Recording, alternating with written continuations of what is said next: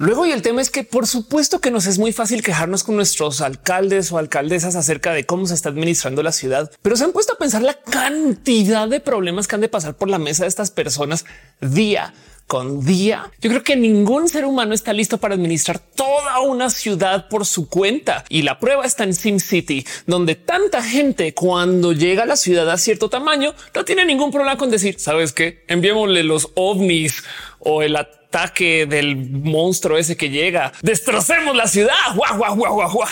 ¿Qué? ¿Ustedes no jugaban SimCity así? ¿Solo yo?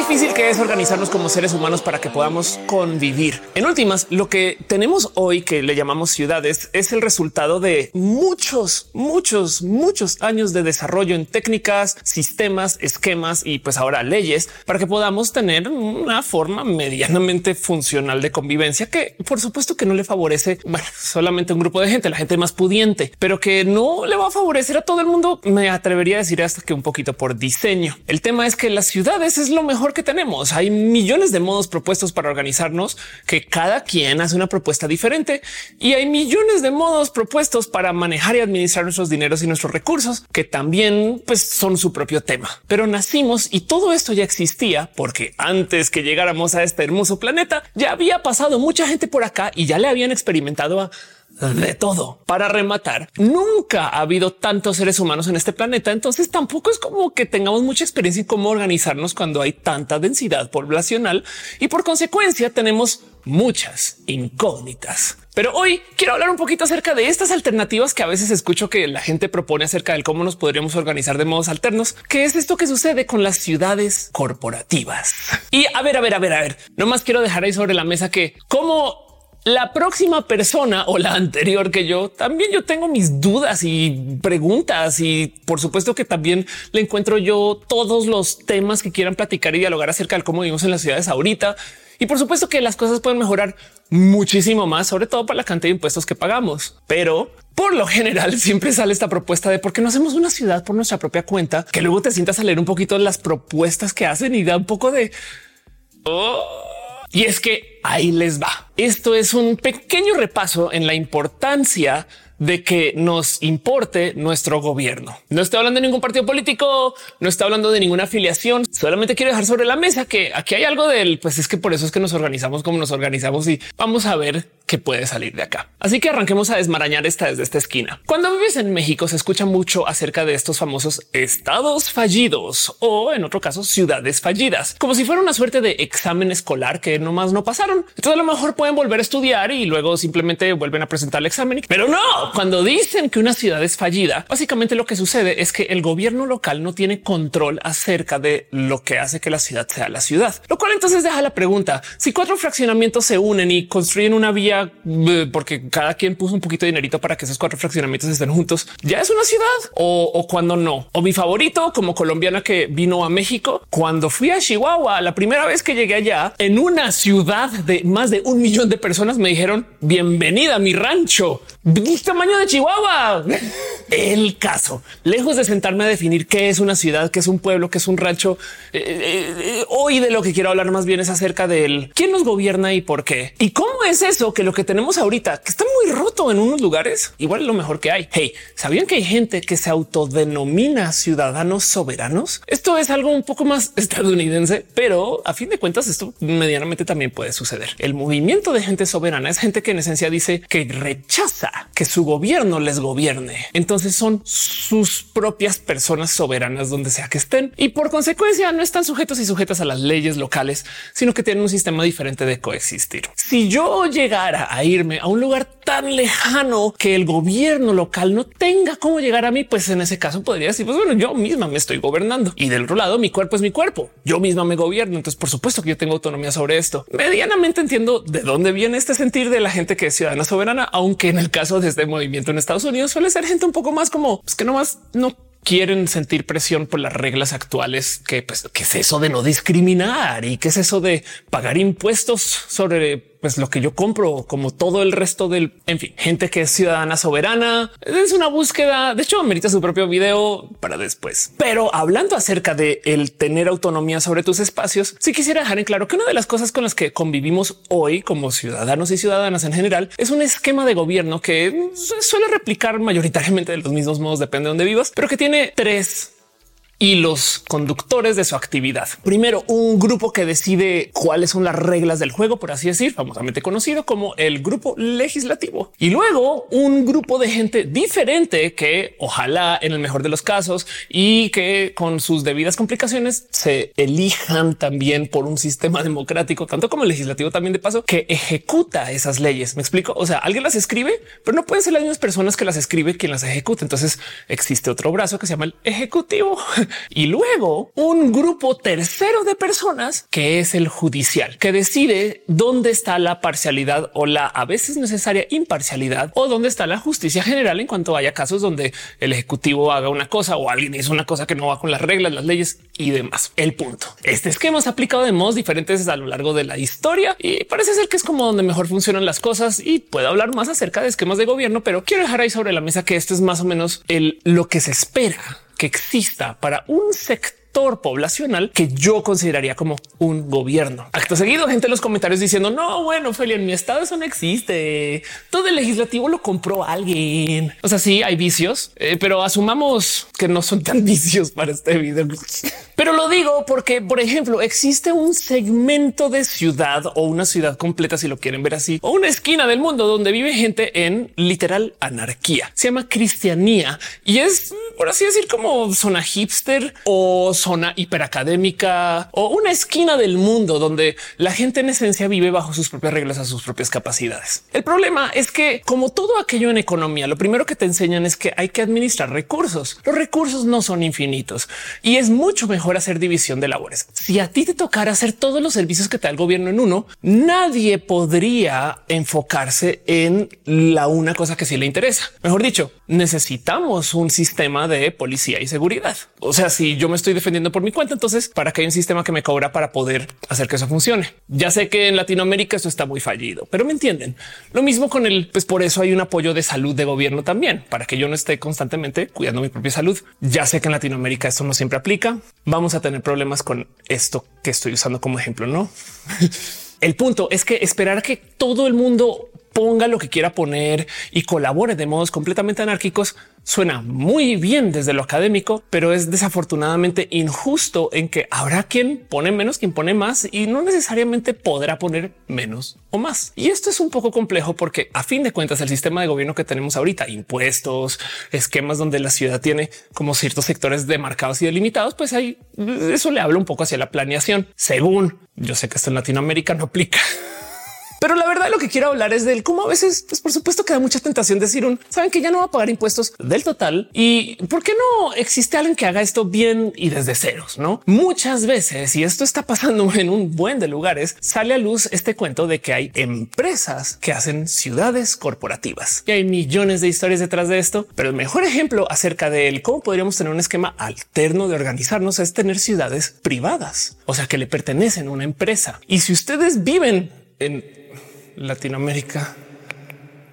Va a seguir con esto, no? Pero en Latinoamérica en particular, aunque también en Estados Unidos nos topamos con estas historias, siempre sale a luz una ciudad que era la ciudad de la mina, donde hace unos cientos de años llegó mucha gente porque ahí es donde estaban sacando tal material y entonces luego comenzaron a construir alrededor y que creen la mina quebró y la ciudad también y se acabó el problema o comenzó el problema. Depende de dónde estaban ustedes en el proceso de la mina. Pero el tema es que vas y miras y las historias detrás de estas ciudades son absurdas. Hasta salta un poco el wow, cómo pensaba la gente en 1900 a 1920 casi. Casos como el de Hershey's, Pensilvania. Hershey's es una ciudad que se creó literal para que vaya a vivir allá toda la gente que fabrica los chocolates. Y esto era del momento que estaba comenzando la fábrica de chocolates de Hershey's. Y justo en este momento también comienza esta como larga planeación de cómo vamos a hacer para que toda esta gente esté aquí en la ciudad. Lo interesante de esta historia es que quien construyó todo esto, o sea, la empresa, no solo se tomó la labor de hacer casas y lugares donde la gente pueda vivir, sino que también comenzó a planear la vida de estas personas, porque en esencia, más que verlo como un lugar donde puedan vivir a su gusto, eran más como dormitorios, descanso que tienen forma de casas de cualquier persona. Hershey's, Pensilvania, muy famosamente tenía restricciones religiosas y hasta se fijaba en quién se estaba acostando con quién para poder planear básicamente cómo podría funcionar la ciudad dentro de una moral impuesta por el presidente de la empresa. Y esto es una larga historia y da un poco del qué clase de megalómano se pone a pensar en eso.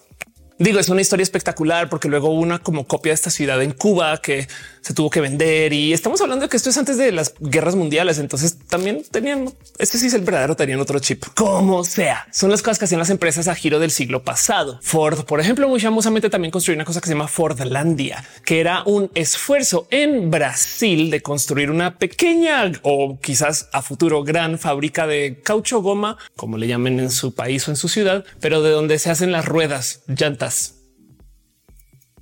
la cosa que gira.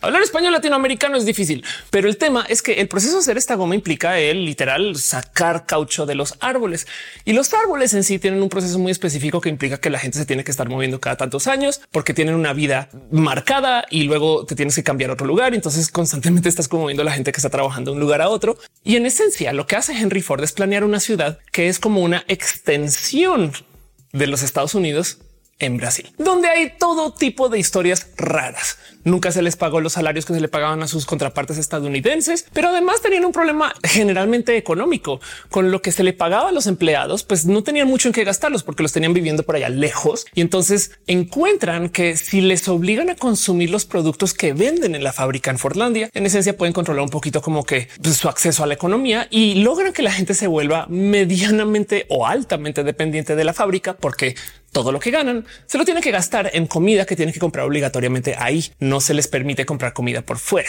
Como si eso no fuera suficiente, Fordlandia comenzó a llevarse una cantidad de reglas y guías y esquemas de vida estadounidenses a Brasil y comienza a obligar a la gente que trabajaba en la fábrica a vivir como si estuvieran en Estados Unidos, aunque la ley no aplicara allá. Hay una larguísima historia de cómo esto luego, por supuesto, que llevó a la ruina a Fordlandia y como en últimas detrás de todo, ni siquiera logró sacar suficiente caucho como para hacer algo significativo y más bien tuvo mucha gente trabajando en literal pues, condiciones horribles detrás de todo. De nuevo, a cambio de siglo, donde además Henry Ford nunca fue a visitar Fordlandia. Vean esos documentales también son buenos, raros y de nuevo te deja un poco del que o sea, en qué momento dices tú sabes en qué voy a invertir con el dinero de la empresa en hacer una ciudad?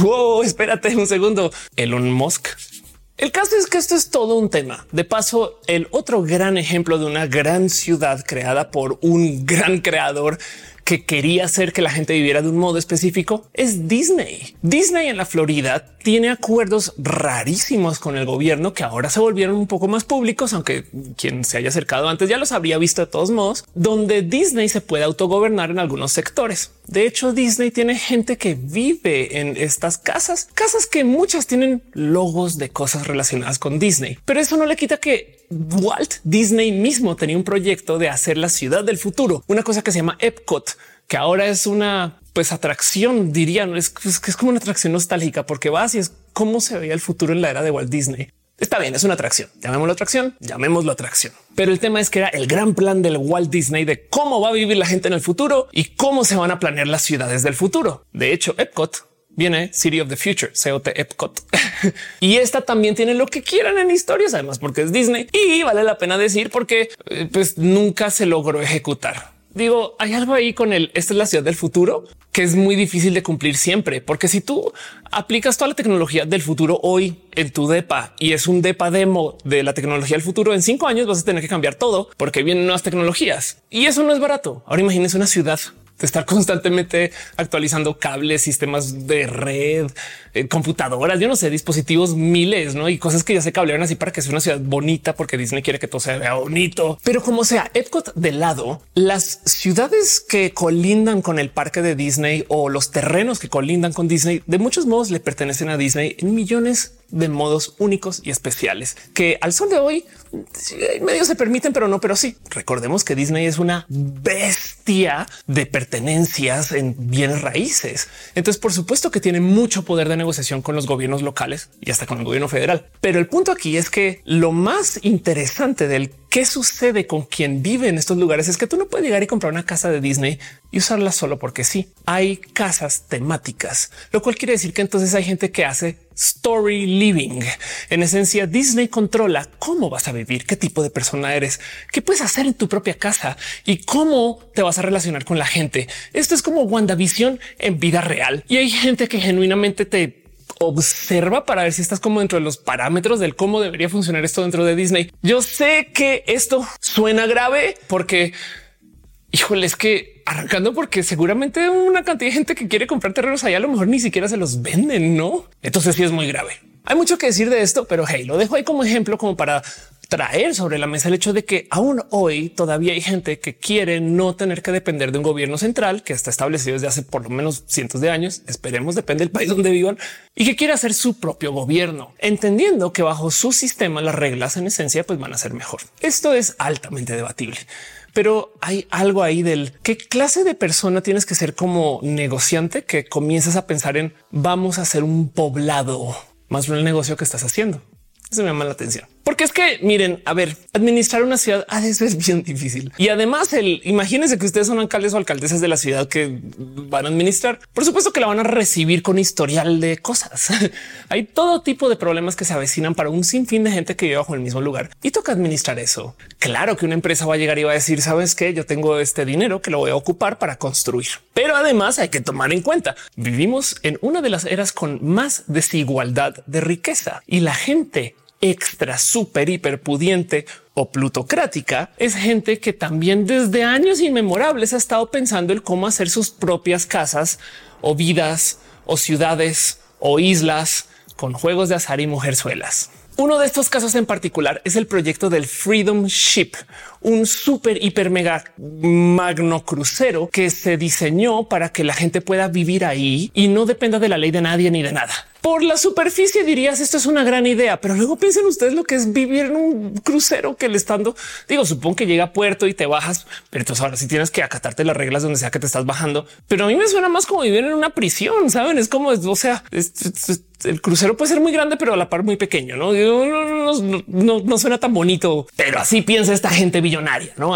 vamos a hacer nuestra propia ciudad flotante o en Marte, como Elon Musk, que esa es una gran pregunta. ¿eh? ¿Cómo va a ser el esquema de la sociedad humana cuando comencemos a colonizar Marte? Porque esa gente no puede salir a andar por el parque. Para salir es toda una odisea. Entonces van a vivir siempre. Es como vivir en una estación del metro por décadas con las mismas personas y, algunas que vienen y ser wow, como que suena más chido ser de la tercera generación de gente que se va a vivir a Marte o de la quinta. Pero bueno, hey, este es un video acerca de cómo hay gente que quiere hacer ciudades privadas y lo traigo a luz porque hay muchas propuestas que todavía suceden. Una de las cosas que me pasan cuando hablo de esto con gente es que me dicen, pues bueno, es que si era antes, Ofelia.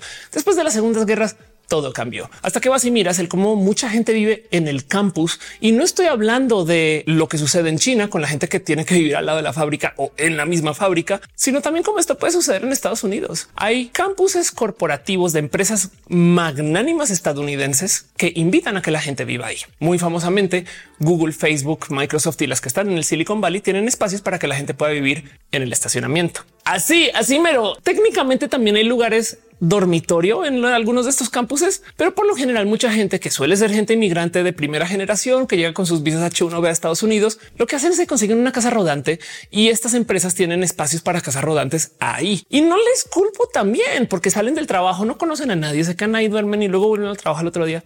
San se acabó. Hey, yo me acuerdo una vez hace muchos ayeres que fui al campus de Google, una vez que fui a San Francisco a visitar a unas amigas y estaba ahí de pasada nomás. Y en lo que estaba caminando, no se me olvida que llega un coche así al estacionamiento con cuatro personas adentro, todas trajeadas, vestidas, iban para un evento. O sea, como una algo de gala iban estas personas y se baja el güey que va manejando y la morra que está en la silla de pasajeros le dice qué pasa, ah, te demoras, no como que ella le dice cuánto te vas a tomar y el güey se voltea y le dice esto topas enfrente mío.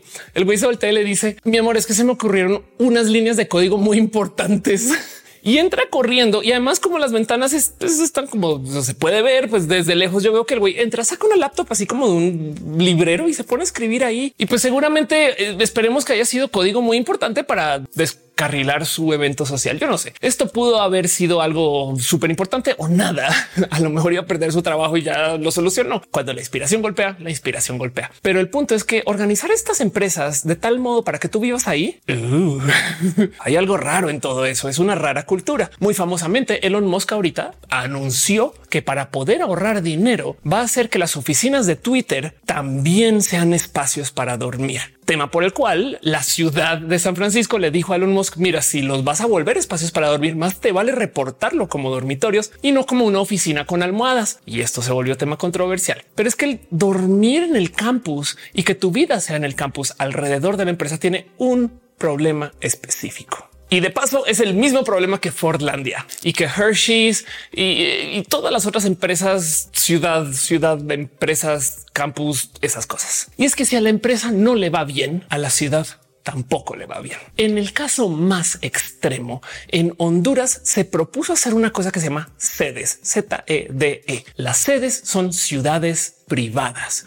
con su propio esquema ejecutivo, legislativo y judicial pertenecientes a la empresa. Y el tema aquí es que estas ciudades son empresas para la ciudad que deja la duda del bueno, ahora ya no dependen de que se vendan bien los celulares para que la empresa le vaya bien, pero el que la ciudad no le responda a un gobierno, eso es una plática muy interesante. Ciudades independientes que se administran en un esquema donde reciben inversión, pero esa inversión es privada como si fueran un negocio. Y el tema aquí es que ninguna ciudad es negocio. Muy famosamente, todos los grandes proyectos de infraestructura los tiene que pagar el gobierno porque gracias a que existe la infraestructura, existen las empresas que viven de esa infraestructura. Ninguna empresa por su propia cuenta podría pagar el cableado de fibra óptica o el poner agua, luz, estas cosas que tenemos en las casas mayoritariamente hablando y que deberíamos de tener en todos los lugares. Pero bueno, todo eso lo gasta el gobierno para que luego se pueda convivir alrededor de esta infraestructura. Y si hay casos donde se financia un tramo u otro o se hacen negocios y acuerdos como el cuando se construyen autopistas y luego las eh, cuotas, peajes, casetas se usan para pagarlo para que la empresa privada pueda recuperar su dinero y hacer luego un poco más de dinero encima de eso. Pero la realidad del cuento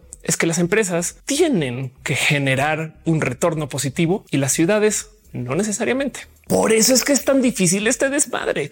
El problema de cómo se gobiernan las ciudades actualmente, es que mucha gente piensa que las ciudades tienen que actuar como si fueran pequeñas empresitas privadas que tienen eh, entradas y salidas y que ojalá que las entradas siempre sean mejor y puedan pagar su deuda. Pero miren, una ciudad y parece chiste, un país que no esté viendo hacia el futuro, o sea, que no quiera tener deuda alguna del total implica que pues, no está esperando crecer. Y eso es un tema, sobre todo en este mundo donde tenemos un esquema poblacional que sigue creciendo. Entonces sí va a crecer la ciudad y sí va a crecer el país. Entonces, ¿por qué no nos podemos endeudar para eso? Del otro lado, que la deuda se administre con responsabilidad, por favor. O sea, no estoy diciendo solo deuda por deuda, pero donde voy con este tema es imagínense ustedes el ¿Qué iría a suceder cuando en una de estas ciudades empresarias o en el campus de una de estas empresas o en Fortlandia en sí se tenga un problema que requiera que el gobierno gaste dinero por el bienestar general, como no sé, reinstalar el sistema de agua desde ceros porque el agua potable no llega? Ninguna empresa va a perder dinero sobre eso a menos que tenga garantizado el cómo recibirlo. Esto de paso muy presente en Chile antes de que comenzara todo el desorden actual chileno, porque Chile tenía empresas privadas administrando sus sistemas de agua y no lo hacían muy bien. O para ese chiste bien que podemos hablar un poquito acerca de cómo, por ejemplo, en México hay un gran consumo de refrescos, porque hay muchos lugares donde no llega el agua porque no está cableada por las ciudades o el estado, pero si llega Coca-Cola. Nada en contra de Coca-Cola. Nuestros gobiernos deberían de dar opciones. En fin, el tema es que administrar ciudades es difícil. Hay una película que si les interesa nerdear de este tema que se llama Oslo, donde hablan un poco acerca de una negociación con Yasser Arafat de el cómo se iba a platicar entre gente israelita y gente palestina para esto que sucedía en la época de, si mal no estoy, Clinton. Es muy buena, aunque también admito es una película acerca de la diplomacia. Entonces, miren, digamos que Ofelia dijo que es buena y, y es nerd. Pero el punto es que hay una escena en la película donde se comienza a hablar un poquito acerca de cómo serían las ciudades israelitas o cómo serían las ciudades palestinas. Y alguien se acerca y dice, oye, a ver, ¿Quién va a recoger la basura? Y estas personas que están negociando cosas de súper alto nivel como ataques militares y terrenos y demarcaciones, te dice, ¿por qué hay que hablar de la basura? Y este diplomático se voltea y le dice, pues es que levantar basura y hacer las cosas que nadie quiere ver, pero que toca hacer, eso es administrar una ciudad. Y ese es el problema con nuestro gobierno en general que la gran mayoría de las cosas solamente las vemos cuando fallan y a pura suerte muchas cosas no fallan más. Hay un viejo chiste latinoamericano de cómo hay un buen de instituciones que nadie sabe cómo funcionan porque están totalmente descabezadas, sin dinero, llevan ahí instaladas desde hace mucho tiempo y nadie las está administrando y todavía no se caen.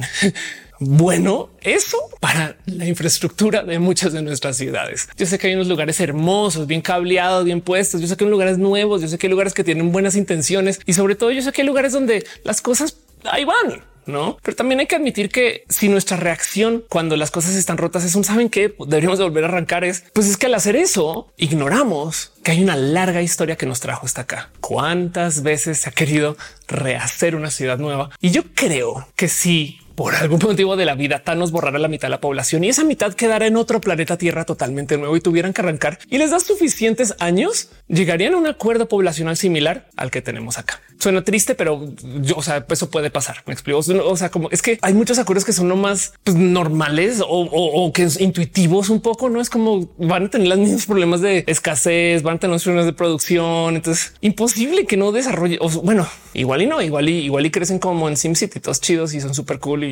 reptilianos, no? O sea, los de allá son los reptilianos. el caso. Las ciudades privadas tienen el problema que se ríen en la cara de él porque existen los gobiernos que en esencia técnicamente, aunque yo entiendo que hay vicios horribles, son gobiernos democráticos. O sea, tú no puedes votar por un nuevo presidente en una ciudad o en un poblado que le pertenece a una empresa porque el presidente es el dueño de la empresa. En nuestros sistemas mm, deberías. Lo mismo con alcaldes, alcaldesas, ediles, gente intermedia, gente de alto nivel. Lo mismo con gente que trabaja en el gobierno justo haciendo eso, gobernando. Y yo sé que este ámbito está lleno de vicios horribles y que hay gente horrible en el gobierno, me queda claro. Pero la verdad de aquí es que nos organizamos así porque hemos intentado muchas cosas y esto es lo que medianamente mejor funciona dados los vicios. Las ciudades sede en Honduras ahorita están en duda porque, oh sorpresa, van contra la soberanía de Honduras. Tener una ciudad totalmente privada que no responda al sistema de gobierno del país en el que está es complejo. Y encima, si nos sentamos a pensar que eso sucede porque dependen de un dinero de inversión que requiere de llegar porque siempre se ven las cosas bien, pues eso es tu clásica fórmula para que comiencen a ponerle presión a la gente que vive ahí para que haga todo bien. Nadie se puede desviar de la norma. La gente tiene que vivir de ciertos modos porque si no, no traemos inversión y si no traemos inversión, la ciudad se quiebra. Ahora la pregunta sería el qué pasaría si una ciudad normal también quebrara. ¿Cómo opera ahí? Bueno, está pasado, no más que les dejo el pensar. En fin, gobiernos, las entidades que están ahí para perder dinero y no más redistribuirlo, porque el dinero que tienen los gobiernos para operar es nuestro dinero, es lo que pagamos en impuestos y básicamente tienen que ponerlo en los mejores lugares posibles, dejando de lado que existe esta cosa que se llama la corrupción, porque vivimos en Latinoamérica. Como sea, me entienden. Busquen esas historias de ciudades privadas, caigan en shock total de el cómo cuando una empresa se adueña de una ciudad necesita que la gente se comporte digna según la imagen de marketing de la empresa. Y en eso me alegro de tener nuestras ciudadcitas rotas, o a menos que ustedes sean de Chihuahua, su rancho roto. No es un rancho Chihuahua, ya. Es, una gran ciudad. En fin, nos vemos en el próximo video. Les quiero un chingo. Gracias por pasar por acá. ¿Qué piensan ustedes de este tema? ¿Vivirían en una ciudad privada? ¿Les encantaría? O si tuvieran el dinero, ¿harían una ciudad privada? ¿Saben? Ahí les dejo.